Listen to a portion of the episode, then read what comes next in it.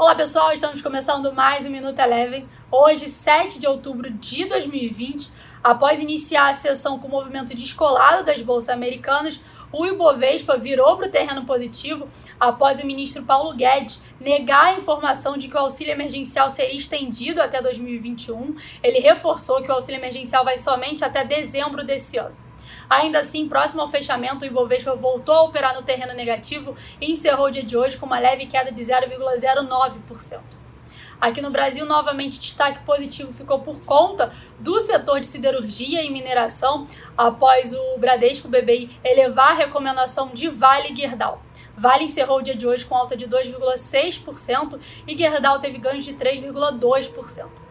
Já na ponta contrária, novamente, IRB teve uma forte queda, desvalorizou em torno de 10%, ainda repercutindo o relatório do UBS que reduziu o preço-alvo e a recomendação para a companhia.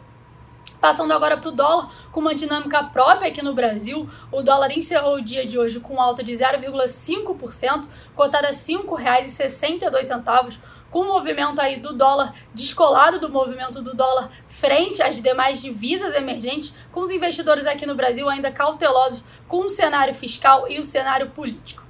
Passando agora para o cenário internacional, as bolsas americanas já iniciaram o dia no terreno positivo e assim permanecerá ao longo de toda a sessão. O movimento de alta foi acelerado após a divulgação da ata do Fed no meio da tarde, onde eles renovaram o compromisso de apoiar a atividade.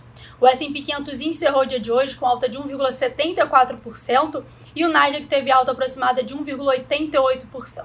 O Minuto Eleven de hoje fica por aqui. Se você quiser ter acesso a mais conteúdos como esse, inscreva-se em nosso site www.elevafinancial.com e siga a Eleven também nas redes sociais. Eu sou a Jéssica Feitosa e eu te espero no próximo Minuto Eleven.